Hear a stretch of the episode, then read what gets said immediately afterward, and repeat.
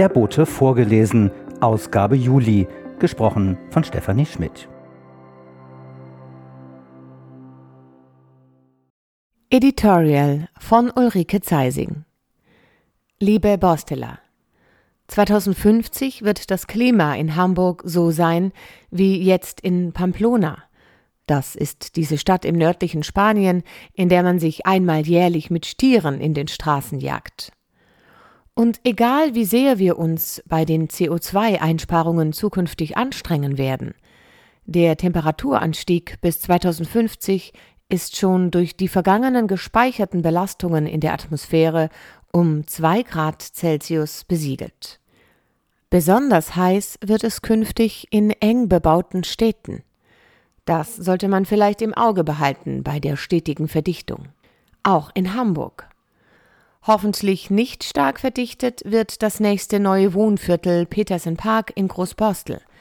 Auf dem ehemaligen Strüver-Gelände zwischen Stavenhagenstraße und Niendorfer Weg errichtete die Firma Adolf Strüver 1893 ein Im- und Exporthaus und gliederte 1936 die Art Strüver Aggregatebau KG daran, die bis 2006 auf dem Gelände produzierte. In den Jahren 1951 bis 1952 baute die Firma auf der gegenüberliegenden Straßenseite die noch heute beliebte Strüver Siedlung für Firmenangehörige. Das Grundstück am Niendorfer Weg wurde inzwischen von der Firma Otto Wulf erworben und wird auch von ihr bebaut werden. Nach dem Tabenbeker Ufer das nächste größere Projekt von Otto Wulf in Großborstel. Bei der Mitgliederversammlung des Kommunalvereins am 9. Juni 21 fand eine lebhafte Diskussion per Videokonferenz statt. Sie zeigte uns, dass wir auf ein solches Format zurückgreifen können, wenn nötig.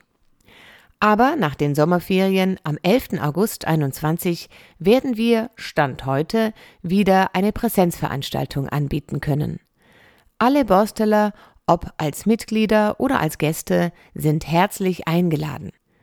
Wir treffen uns in der Kirche St. Peter zu einer kurzen Versammlung, um die aktuellen Informationen auszutauschen und genießen dann ein Sommerfest auf dem schönen Außengelände der Kirche.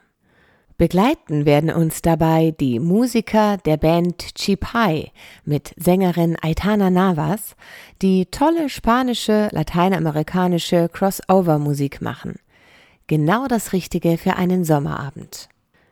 Also bis dann. Ich freue mich auf ein Wiedersehen. Und kommen Sie gut durch den Sommer. Herzlich, Ihre Ulrike Zeising.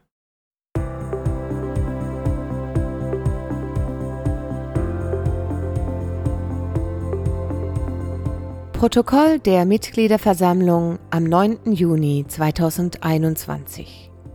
Veranstaltet per Videokonferenz. Die erste Vorsitzende Ulrike Zeising und der Moderator der Versammlung Tom Janocha, Beisitzer im Vorstand, begrüßen die eingewählten 23 Mitglieder. Tom Janocha begleitet den Abend aus technischer Perspektive und moderiert die Wortmeldungen via Handzeichen und im Chat. Die form- und fristgerechte Einladung zu dieser ersten virtuellen Mitgliederversammlung in der Versammlungsgeschichte des Kommunalvereins wurde veröffentlicht durch die Bekanntgabe zu den Anmeldeformalitäten in der Mai- und Juni-Ausgabe des Boten und der Tagesordnung im Einladungslink. Tom Janocha gibt eine technische Einführung zu den Funktionen des Meeting-Tools Microsoft Teams und beschreibt den geplanten Kommunikationsablauf. Vor Eintritt in die Tagesordnung gedenken wir unserer verstorbenen Mitglieder. Karl-Heinz Rosin, Rolf Kühl, Horst Friederich, Birgit Momberger, Susanna Mössner, Henning Mattes, Kurt Schulz, Klaus Schacht. Zur Tagesordnung. Erstens. Das Protokoll der Mitgliederversammlung am 9. September 2020, abgedruckt im Oktoberboten 2020, wird ohne Änderungen genehmigt. Zweitens.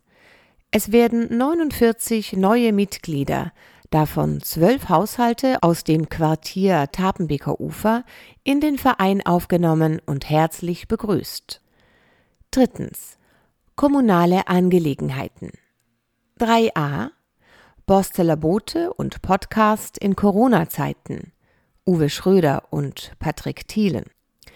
Uwe Schröder skizziert in einem Jahresrückblick den bunten Katalog der Ereignisse und Events, die seit dem ersten Lockdown 2020 in Großborstel stattgefunden haben und sowohl über den Booten publiziert als auch im Stadtteil selbst zu bestaunen waren. Gestartet wurde mit sensationellem Erfolg und Feedback durch die Bürger die Cartoon-Ausstellung bekannter Hamburger Künstler in den Schaufenstern der Geschäfte entlang und im Umfeld der Bosteler Chaussee. Im Jahres- und Pandemieverlauf entwickelte sich der Bote immer weiter zur Informations- und Unterhaltungsklammer des Stadtteils, die den immer noch wachsenden Zusammenhalt in Großborstel repräsentiert. Es wurden neue Autoren akquiriert, die Redaktionsmannschaft ist gewachsen, viele Anregungen kamen und kommen aus unserem Nachbarschaftsquartier, dem Tabenbeker Ufer. Der Riese-Prozess ist zu einem Leitthema geworden und viele Leserbriefe werden mittlerweile veröffentlicht. Uwe Schröder wirbt beim Publikum für viele weitere Anregungen, Zuschriften, Artikel und Kommentare. Patrick Thielen stellt sich als der Vater der Podcast-Serie Der Bote im Ohr und Der Bote vorgelesen vor, die sich aus den Botenartikeln oder dem kommunalen Umfeld durch Anwohnerbeiträge ergeben haben. Der Podcast bietet eine Form echter Teilhabe an den Themen im Stadtteil und versteht sich als Kommunikator, barrierefreies, niedrigschwelliges Angebot durch Zuhören. 3b Der Kommunalverein 130 Jahre Interessensvertretung mit Brückenbau zum aktuellen Riese-Projekt. Ulrike Zeising stellt für die Neuen den Kommunalverein mit seiner lang zurückreichenden Geschichte und seiner Funktion als der Interessensvertretung gegenüber der Stadt, Bezirksversammlung, Politik anhand von einigen Beispielen des Wirkens vor.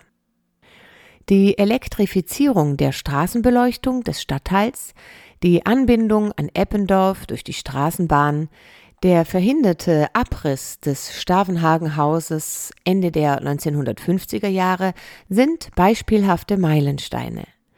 Seit 15 bis 20 Jahren kämpft der Kommunalverein in Großborstel für eine Sanierung der Infrastruktur und eine Entlastung vom Durchgangsverkehr der Borsteler Chaussee und der Wohnstraßen, wobei wir nun große Hoffnung in den Riese-Prozess setzen. Seit den vielfältigen Berichten im Boten zu diesem Thema erreichen sehr viele Zuschriften und Leserbriefe die Redaktion.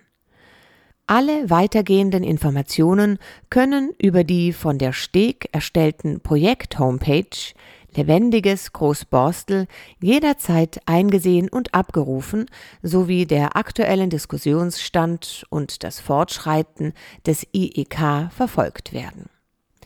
Die nachfolgende, sehr angeregte, offene Diskussion im virtuellen Plenum spiegelt inhaltlich die dringendsten Anliegen der Bürger zu 100 Prozent wider und sind beispielhaft aufgezählt.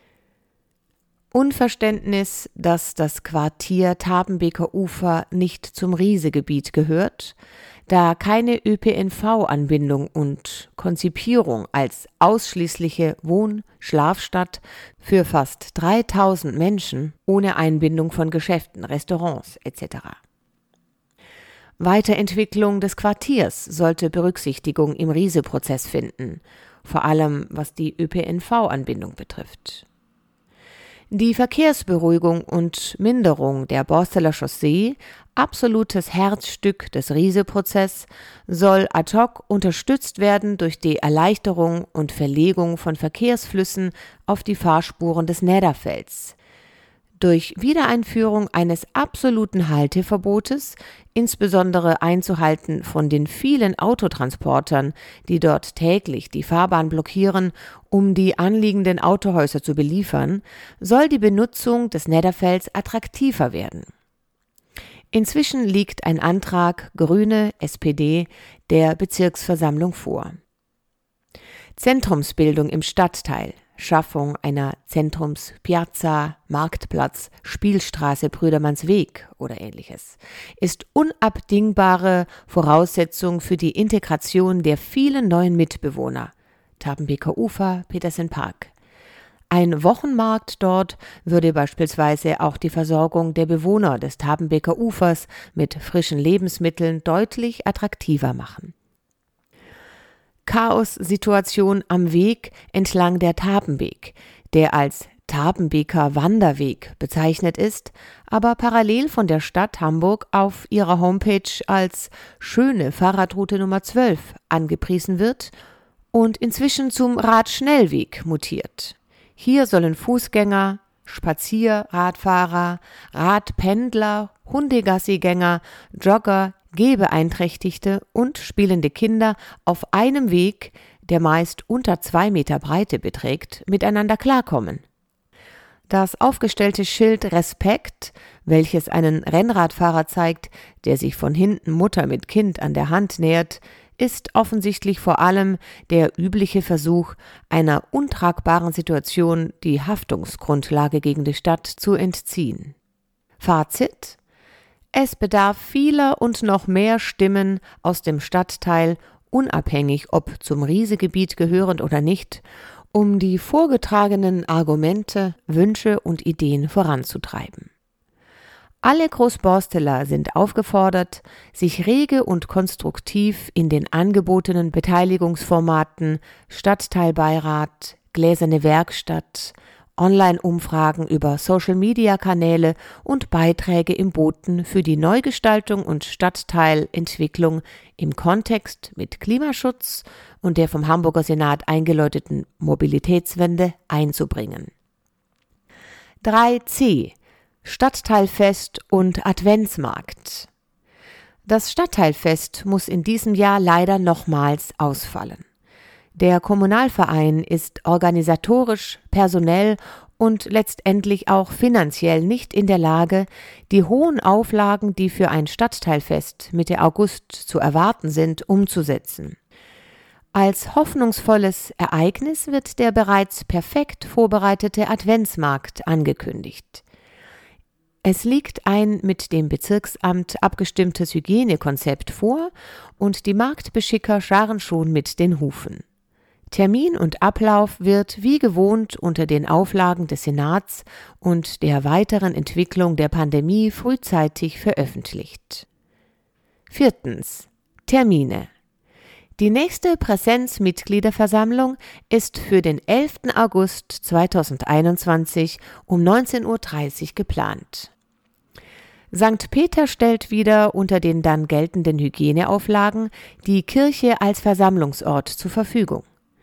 Im Rahmen der sommerlichen Kulturtage Großborstel hat der Kommunalverein im Anschluss die Spanisch-Latin-Crossover-Band Chipai gebucht.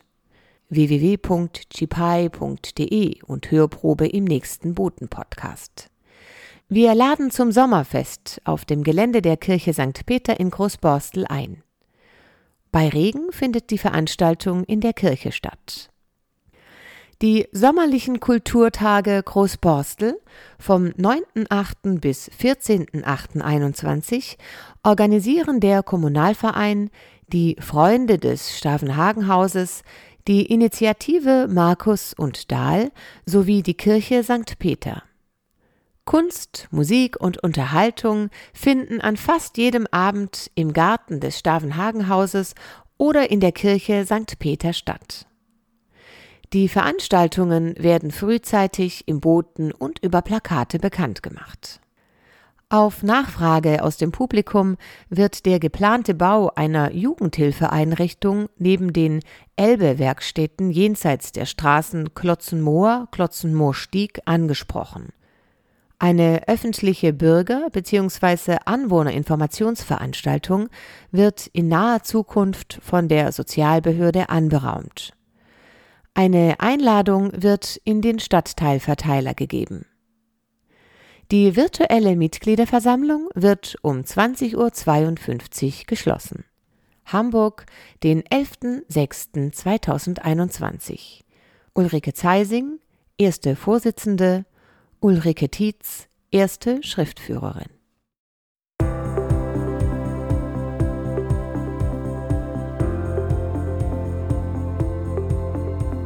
Anneke Volkens Seniorenbegleitung Irgendwann ist jeder einmal dran und wird alt. Die Dinge fallen dann nicht mehr so leicht wie früher. Manche von uns müssen, wenn sie alt geworden sind, allein leben. Auch das fällt nicht jedem oder jeder immer leicht. Wie gerne hätte man jemanden, mit dem man ein oder zweimal die Woche einen Kaffee trinken geht, einen Spaziergang im Park unternimmt, einen kleinen Imbiss gemeinsam genießt oder zusammen ein paar Erledigungen macht. Anneke Volkens ist so jemand.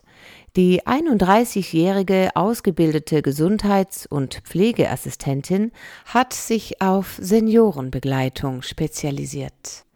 Sie zaubert älteren Menschen ein Lächeln ins Gesicht, begleitet sie im Alltag, bietet ihre Hilfe an. Mit dabei ihr kleiner Hund Holly. Wer als älterer Mensch Begleitung braucht oder einen Verwandten betreuen lassen möchte, ist bei Anneke Volkens an der richtigen Adresse. Sie ist zu erreichen unter 0176 420 385 30 oder per E-Mail an anneke.volkens mit ck at web.de.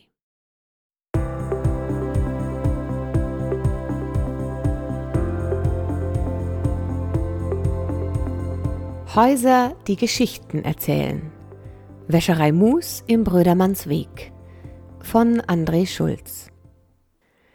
Zu den ältesten Gebäuden am heutigen Brödermannsweg gehören die Häuser mit den Hausnummern 51 bis 55. Sie wurden Ende des 19. Jahrhunderts, Anfang des 20. Jahrhunderts gebaut und waren die ersten Häuser überhaupt, die auf dieser Seite auf den Grundstücken zwischen der Straße und dem Lauf der Tapenbeek entstanden. Der Brödermannsweg hieß damals noch Schulweg, denn an der Ecke zur Borsteller Chaussee stand die Schule, so wie heute noch. Erst 1925 erhielt der Schulweg seinen jetzigen Namen nach dem Schiffsmakler Johann Hinrich Brödermann, der hier 1771 einen Park angelegt hatte. Als die Häuser gebaut wurden, war der Schulweg noch ein unbefestigter Feldweg, der die Borsteler Chaussee mit dem Lockstädter Damm verband. In der Mitte gab es einen Fahrweg, der vom Fußweg am Rand nur durch einige Felsblöcke abgegrenzt war. Nachts waren diese kaum zu erkennen, denn der Weg wurde lange nur durch ein paar kleine Petroleumlampen unzulänglich beleuchtet. Bei Regen war der Weg, wegen der riesigen Lachen und Pfützen, die sich dann bildeten, schnell unpassierbar. Der Ausbau des Schulwegs war lange in der Diskussion. Aber einerseits war das Dorf Großborstel aus Hamburger Sicht weit weg und bauliche Maßnahmen dort nicht dringlich, Andererseits konnte man sich lange mit den Anwohnern nicht über die Kosten einigen. 1901 kaufte August Thies das Grundstück Nummer 53 am damaligen Schulweg und betrieb hier eine Bleicherei. Im März 1904 erweiterte er das bestehende Gebäude um einen Anbau, der als Schweinestall und Futterküche diente. Im Mai des Jahres 1904 verkaufte er seinen Betrieb jedoch für 2800 Mark an Heinrich Hannes Mus. Eine Wohnung in der Bleicherei wurde an den neuen Firmeninhaber zunächst für 50 Mark, später 75 Mark monatlich nur vermietet.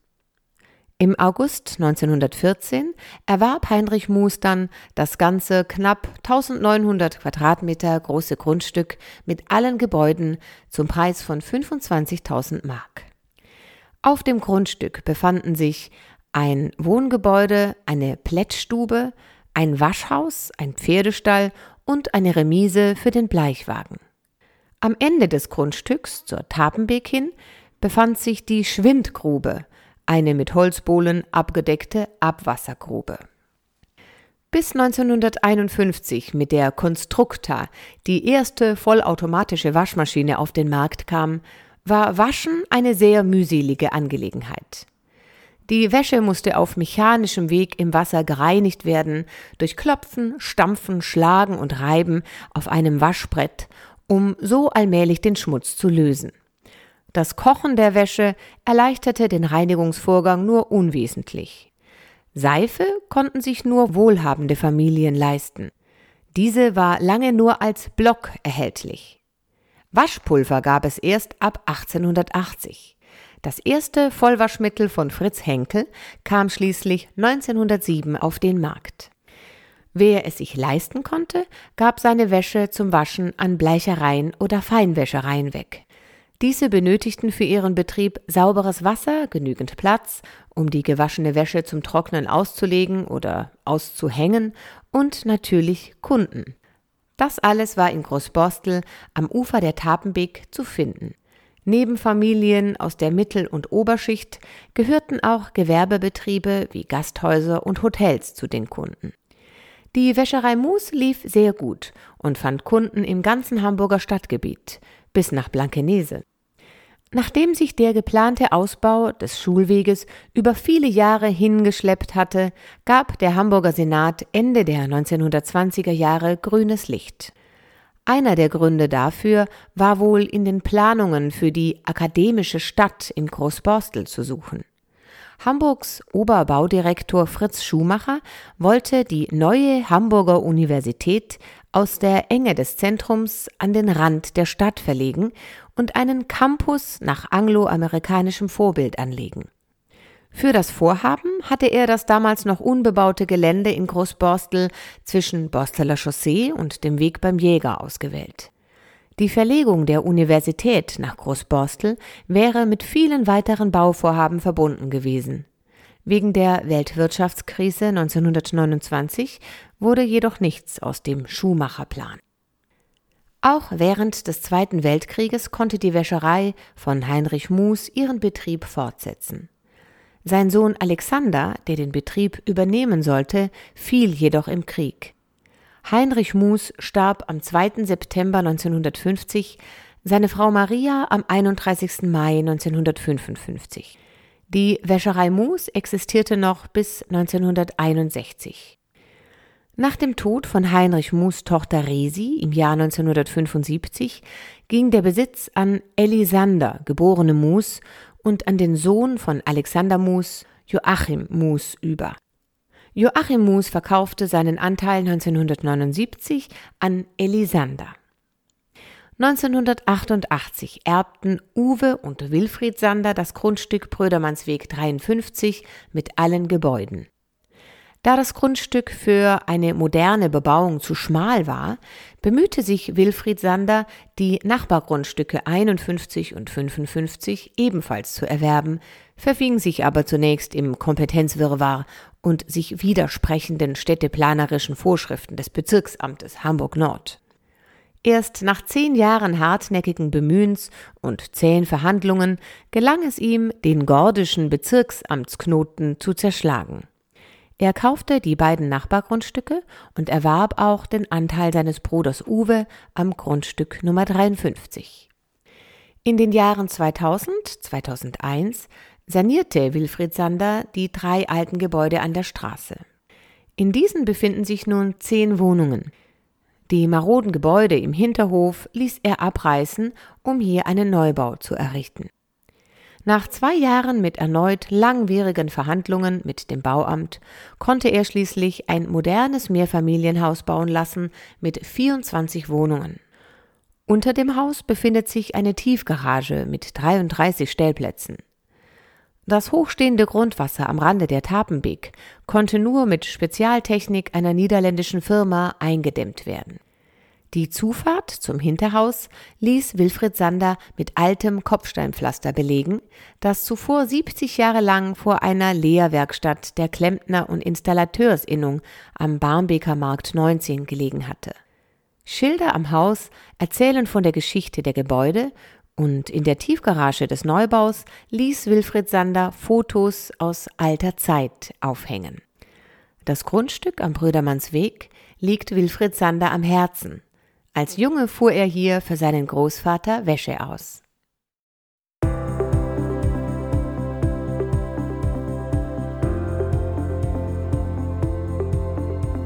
Albaffo muss schließen. Großborstels Italiener macht Pause. Von Uwe Schröder.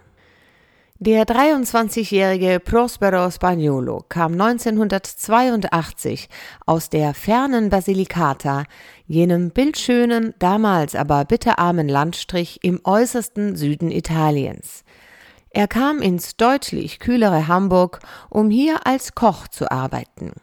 Prospero Spagnolo kannte in Hamburg niemanden, blätterte also im Branchenbuch, ältere Großborsteler wissen noch, was das ist, auf der Suche nach Restaurants mit italienisch klingendem Namen.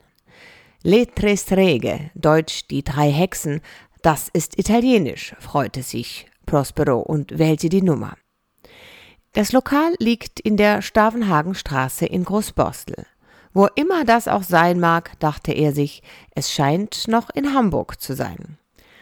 Anna-Maria Buonasera meldete sich Anna-Maria, eine der drei Besitzerinnen. Prospero, der damals nur rudimentär Deutsch sprach, legte fröhlich auf Italienisch los, fragte Buonasera, Anna-Maria, brauchst du zufällig einen Koch? Nein, antwortete die junge Wirtin, aber ruf doch mal bei Emilio an. Ich glaube, der sucht noch einen Koch. Wer ist Emilio? Emilio Paroncilli, er hat das Restaurante Rigoletto in Pinneberg. Pinneberg? Prospero rief an und hatte den Job beim Pinneberger Edelitaliener. Dort arbeitete er drei, vier Jahre. Später auch in Wellingsbüttel und Wedel. Allerdings, er wollte nicht länger als angestellter Koch arbeiten, lieber etwas Eigenes aufmachen. Zusammen mit Donato Rovito, seinem Freund und damaligen Kompagnon, machte er sich auf die Suche. Emilio, sein Ex-Chef, gab ihm den entscheidenden Tipp. Ruf doch mal bei Eberhard an. Der hat das Lokal von Anna Maria gekauft. Es steht leer. Es hat wohl nicht geklappt mit den drei Hexen. Prospero schwang sich in sein Auto, ein de Chevaux. Er war skeptisch. Ein Lokal, das sich nicht durchsetzen konnte, was soll das schon sein? Zudem sein Partner Donato war gerade im Urlaub. Prospero kam 1987 im kalten Februar in die Stavenhagenstraße, das erste Mal in seinem Leben in Großborstel. Am Anfang des Borsteler Bogens gab es einen kleinen Sparladen, gegenüber die beliebte Fleischerei Urlau. Der pleitegegangene Laden des glücklosen Nachfolgers der drei Hexen war nicht weit vom ehemaligen Zentrum Großborstels entfernt.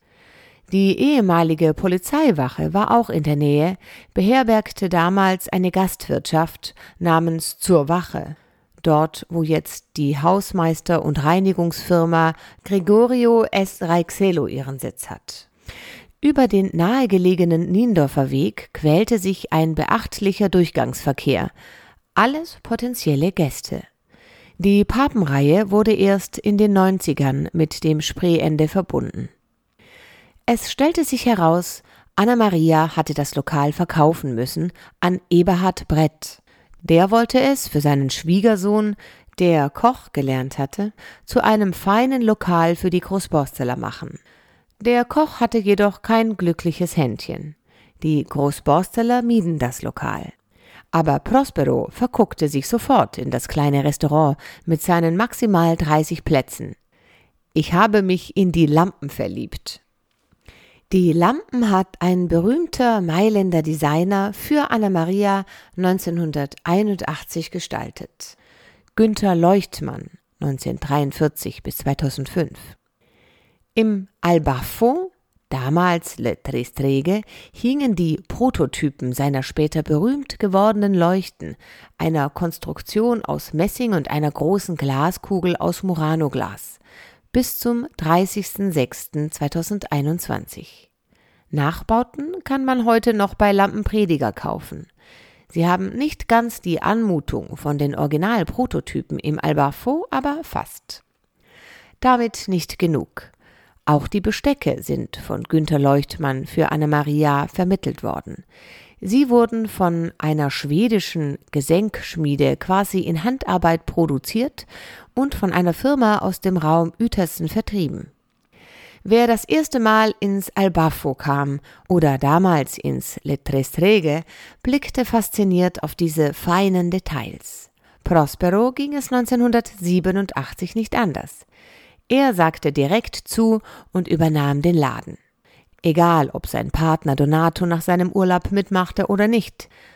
Donato blieb noch ein Jahr, zog dann weiter.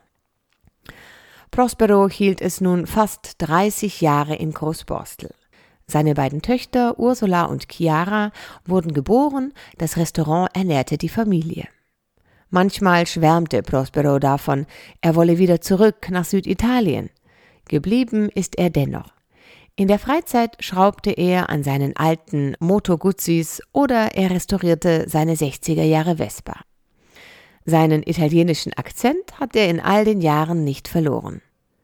Missgünstige Zeitgenossen, so schrieb der Großborsteler Automobilhistoriker und Oldtimer-Journalist Wolfgang Blaube vor etlichen Jahren in der Welt, könnten das Angebot bei Albafo als konservativ bezeichnen, was durchaus nicht unzutreffend wäre. Doch gilt es, das Positive darin zu erkennen. Modische Gerichte kommen gemäß der Philosophie des Hauses nicht auf den Teller, ebenso gibt es weder Cola noch Limo, weil diese Getränke, so Prospero, nicht zu seinen Kompositionen passen. Basta. Der Mann hat halt seine eigenen Gesetze und er lässt sie seine Gäste spüren. Die Speisekarte wird auf einer Kreidetafel notiert, bestehend oft aus saisonalen Gerichten sensationell die kleinen Pfahlmuscheln, unübertroffen die Kalbsleber mit Salbei und als Beilage Kartoffeln und Wurzeln. Die Weine stammen aus seiner italienischen Heimatregion, die Winzer kommen zumeist aus Prosperos Heimatstädtchen Senise und sie sind allesamt bekannt mit Prospero. Ab 1. Juli ist sein Restaurant geschlossen. Es weicht dem Neubaugebiet Petersen Park, man hätte eigentlich drumherum bauen müssen, dieses kleine Stück Italien in Großborstel unter Denkmalschutz stellen und retten müssen. Tatsächlich ist das Lokal uralt. Einige wenige Großborsteler werden sich erinnern, dass es bis in die 60er Jahre Storchennest hieß. Die Stavenhagenstraße, damals noch nicht asphaltiert, eine Pflasterstraße. Ich habe noch Fotos gesehen, auf denen vor dem Lokal eine Kutsche stand, erzählt Prospero. Die ehemaligen Besitzer hießen Gerda und Helmut Kuhn. Sie betrieben ein urdeutsches Restaurant und gingen dann irgendwann in Rente. Den ursprünglichen Tresen gibt es immer noch. Er wurde von den Trestrege nur mit dicken Aluplatten verkleidet. Was machst du, wenn du im Juli ausziehen musst? Erstmal muss ich alles ausräumen. Die Lampen habe ich alle verkauft. Bis auf eine. Die behalte ich. Dann mache ich eine Pause. Vielleicht fahre ich im Herbst in den Süden. Willst du wieder ein neues Restaurant eröffnen? Ja, auf jeden Fall hier in Großborstel. Ich wohne hier, meine Freundin Petra lebt hier und ich würde gerne hier bleiben. Großborstel ist wie ein kleines Dorf. Jeder kennt jeden. Ich liebe das. Was für eine Art von Restaurant schwebt dir denn vor? Am liebsten ein so kleines wie dieses hier. Überschaubar. Es ist ja bekannt, es ist sehr schwer, gutes Personal für die Gastronomie zu bekommen. Allein schaffe ich es aber auch nicht. Glücklicherweise habe ich Hilfe durch meine Tochter Ursula. Ich würde gerne ein kleines Bistro-ähnliches Restaurant betreiben. Etwas weniger aufwendig. Vielleicht mit langen Tischen, an denen man sich zusammensetzen kann. Ein Treffpunkt für einen Kaffee zwischendurch, für ein Glas Wein, einen kleinen oder auch großen Imbiss oder eben ein schönes italienisches Essen am Abend. Ein geeignetes Lokal hat Prospero noch nicht gefunden. Vielleicht meldet sich ein Vermieter, wenn bei ihm etwas frei wird. Unter redaktion at borsteller-bote.de. Wir leiten Ihr Angebot an Prospero Spagnolo weiter.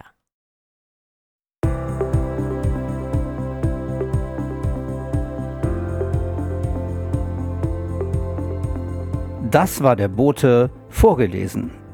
Gesprochen von Stefanie Schmidt. Der Bote im Ohr und der Bote vorgelesen werden produziert von Auf Wellenlänge www.aufwellenlänge.de